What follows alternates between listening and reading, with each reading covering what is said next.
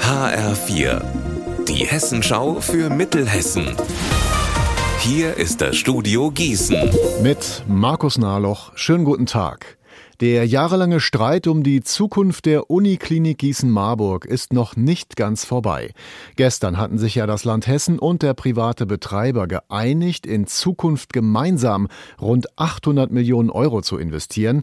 Die Gewerkschaft Verdi aber ist damit noch nicht ganz zufrieden.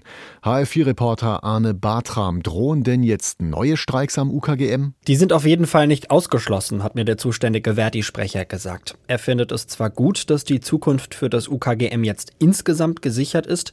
Verdi will aber erreichen, dass Tarifvertrag und Kündigungsschutz für alle Mitarbeiter gelten, also auch für Ausgelagerte wie im Transport oder bei der Security. Und um das durchzusetzen, soll es weitere Aktionen geben. Die Uniklinik Gießen-Marburg, die war vor einigen Jahren an die Rhön Klinikum AG verkauft worden und seitdem gibt es immer wieder Vorwürfe, dass zu viel gespart und zu wenig investiert wird. In Linden im Kreis Gießen steht Bürgermeister Jörg König im Moment ziemlich alleine da. Heute Abend will das gesamte Stadtparlament seinen Rücktritt fordern. Klaus Pradella mit Einzelheiten. Wegen Inkompetenz des 55-Jährigen wollen die Stadtverordneten den Christdemokraten abwählen. Alle Fraktionen haben dazu einen gemeinsamen Antrag gestellt. König sei als Verwaltungsleiter überfordert. In letzter Zeit, so heißt es, habe er nur noch im Dämmerschlaf agiert.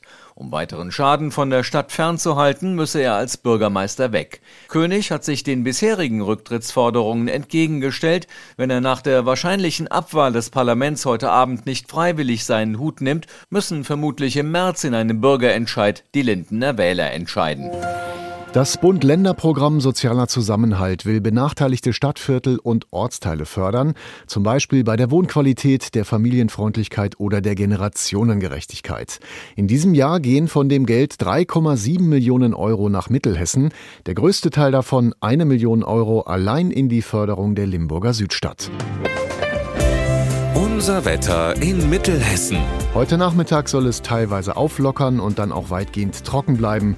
Die Temperaturen erreichen Höchstwerte zwischen 2 Grad in Breitscheid und 4 Grad in Nidderau.